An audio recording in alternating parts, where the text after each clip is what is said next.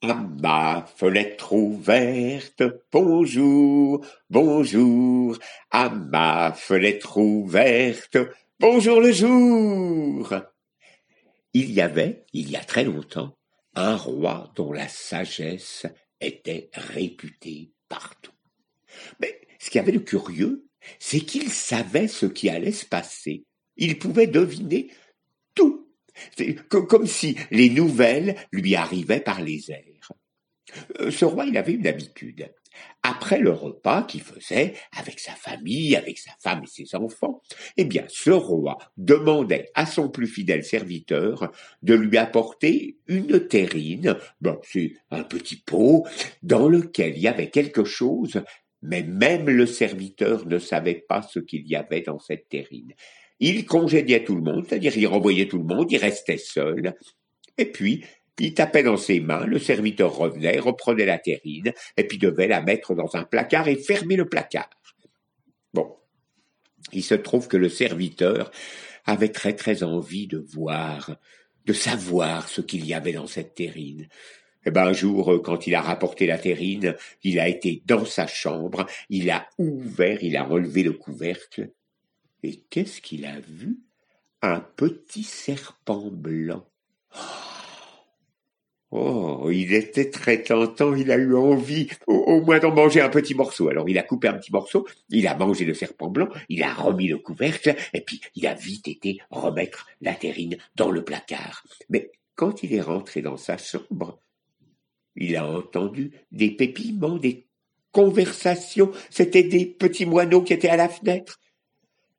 Maintenant qu'il avait mangé un petit bout de serpent blanc, il pouvait entendre et comprendre ce que disaient les oiseaux qui parlaient de ce qu'ils avaient mangé, qui parlaient qu'il faisait beau, temps, qui parlaient où ils allaient aller passer l'après-midi, près de la rivière pour se rafraîchir. Oh. Oh, ça c'était une bonne nouvelle. Il se trouve que ce jour-là, la reine, la femme du roi, avait perdu une bague, et une bague auquel elle tenait énormément. Aussitôt, les soupçons ont été sur ce serviteur, parce que ce serviteur, il avait ses entrées partout. Alors le roi l'a convoqué, lui a dit très durement, si demain matin je n'ai pas retrouvé la bague, tu passeras en jugement. Ben, lui est parti il savait vraiment pas comment faire, il n'avait aucun renseignement pour chercher cette bague. Alors il est descendu euh, et il s'est promené dans l'herbe et puis il y avait un étang, il y avait des canards. Et puis les canards étaient en train de parler et de dire oh que l'eau est agréable, c'est tellement délicieux. Et puis moi j'ai mangé ci, et puis moi j'ai mangé ça, et puis et il y en a un qui a dit Oh, moi j'ai quelque chose dans la gorge qui m'empêche de bien respirer. Figurez-vous que je suis passé sous la fenêtre euh, de la chambre de la reine et que j'ai avalé une bague. Aussitôt, notre serviteur s'est précipité sur le canard, l'a mené chez le cuisinier et a dit Allez, prépare-le. Oh, il est bien donnu et ça fera certainement plaisir au roi. Le serviteur l'a préparé, et puis, bien entendu, quand il a vidé le canard, on a retrouvé la bague. Alors le serviteur a été voir le roi et lui a donné la bague. Oh, le roi était honteux. Oh, il était confus. Écoute, demande-moi ce que tu veux, tu obtiendras le poste que tu veux dans notre palais, dans, mon château. Le serviteur a dit, euh, non, non, non, ce que je vous demanderais, c'est, j'aimerais bien avoir un cheval et puis avoir une petite bourse avec de l'argent parce que je voudrais découvrir le monde. Le roi avait promis. Bon, eh bien, c'est ce qu'il lui a donné. Et le lendemain, le serviteur est parti sur son cheval avec sa bourse et avec un peu d'argent. Et puis il est passé près d'un étang et, oh, il a entendu, il a entendu des voix. Figurez-vous que c'étaient des poissons qui s'étaient pris dans les branchages sur le bord de l'étang et qui n'arrivaient pas à, bah, se libérer et puis à pouvoir retourner dans l'étang. Alors il est descendu de son cheval, il a pris les poissons et puis il les a remis dans l'étang. Les poissons sont partis nager et lui ont dit Nous te revaudrons ça. il est remonté sur son cheval, il a continué son chemin, et puis, euh, en galopant comme ça, en faisant avancer son cheval, il a entendu, euh, mais venant de terre, euh, des, bruits, des paroles, des... Alors il il a regardé, et c'était le roi des fourmis. Et le roi des fourmis disait, mais là, avec son cheval, il est en train d'écraser, mais, mais les fourmis qui sont, qui font partie de mon peuple, oh, s'il pouvait marcher autre part. Aussitôt, il a quitté le chemin, il a été sur le bas-côté, il a bien regardé, et puis il a continué son chemin, mais le roi des fourmis lui a dit, merci, je te revaudrai ça. Et il a continué son chemin. Et là, il a vu dans un arbre un nid avec une maman et un papa corbeau et ils étaient en train de jeter de, de, de, du nid et qui tombaient par terre en leur disant Glouton, on ne peut plus vous nourrir maintenant, vous pouvez vous débrouiller. Les petits sur le chemin disaient Mais on ne sait pas voler, mais comment on va pouvoir avoir de la nourriture? Il n'y a plus qu'à mourir maintenant notre serviteur a décidé de tuer son cheval pour leur donner à manger. C'était pas rien. Et puis maintenant, eh bien, les oiseaux lui ont dit, les petits oiseaux lui ont dit, nous te revaudrons ça. Et il a continué son chemin, mais maintenant il était à pied. Il est arrivé dans une ville et dans cette ville, il y avait quelqu'un qui tapait du tambour et qui disait La princesse veut trouver quelqu'un pour se marier avec elle, simplement. Il faudra passer une épreuve, et si on ne réussit pas cette épreuve, c'est la mort. Bon, il a pris cette nouvelle, et voilà que la princesse est passée en carrosse quand il l'a regardée.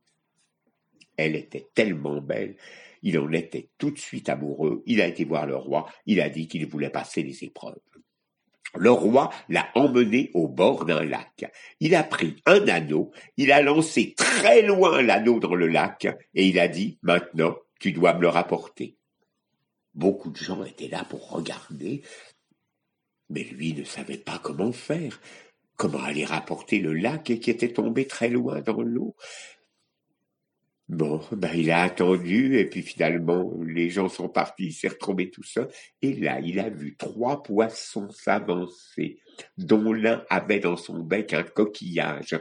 Sur le sable, il a posé le coquillage, il s'est avancé, les poissons lui ont dit Nous sommes les poissons que tu as sauvés.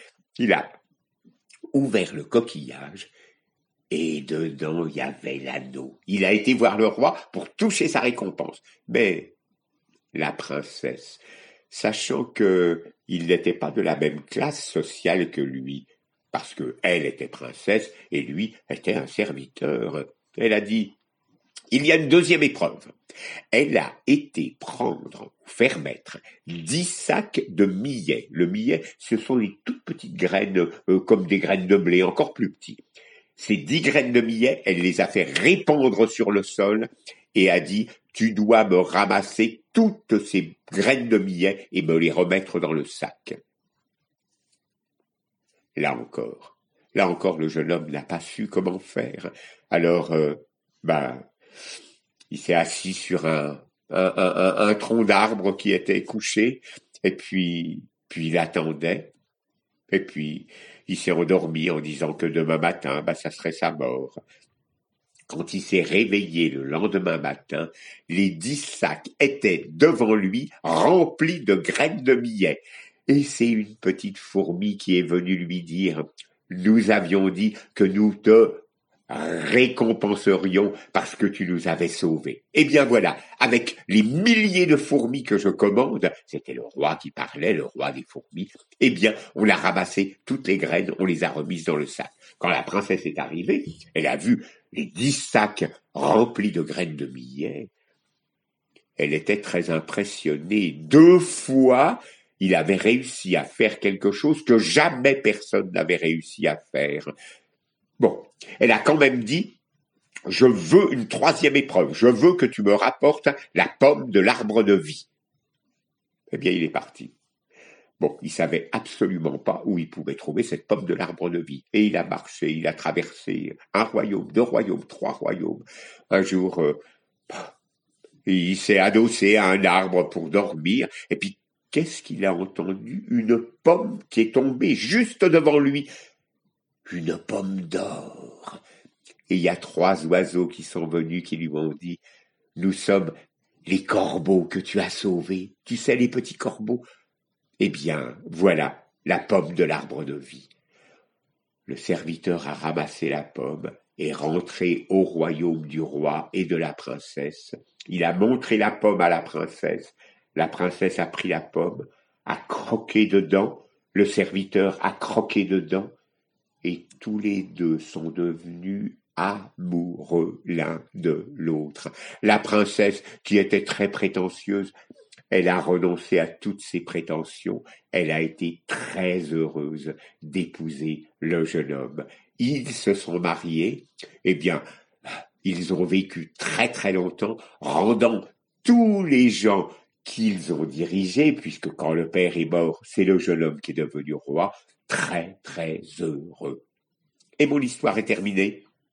Et voilà, je vous quitte, puisque maintenant ça va être les vacances, bien que ce soit les vacances où il faut rester chez soi, ou en tout cas autour de chez soi, mais je vous promets, on se retrouvera à l'école et je viendrai vous raconter de nouvelles très belles histoires. À bientôt! Bonnes vacances!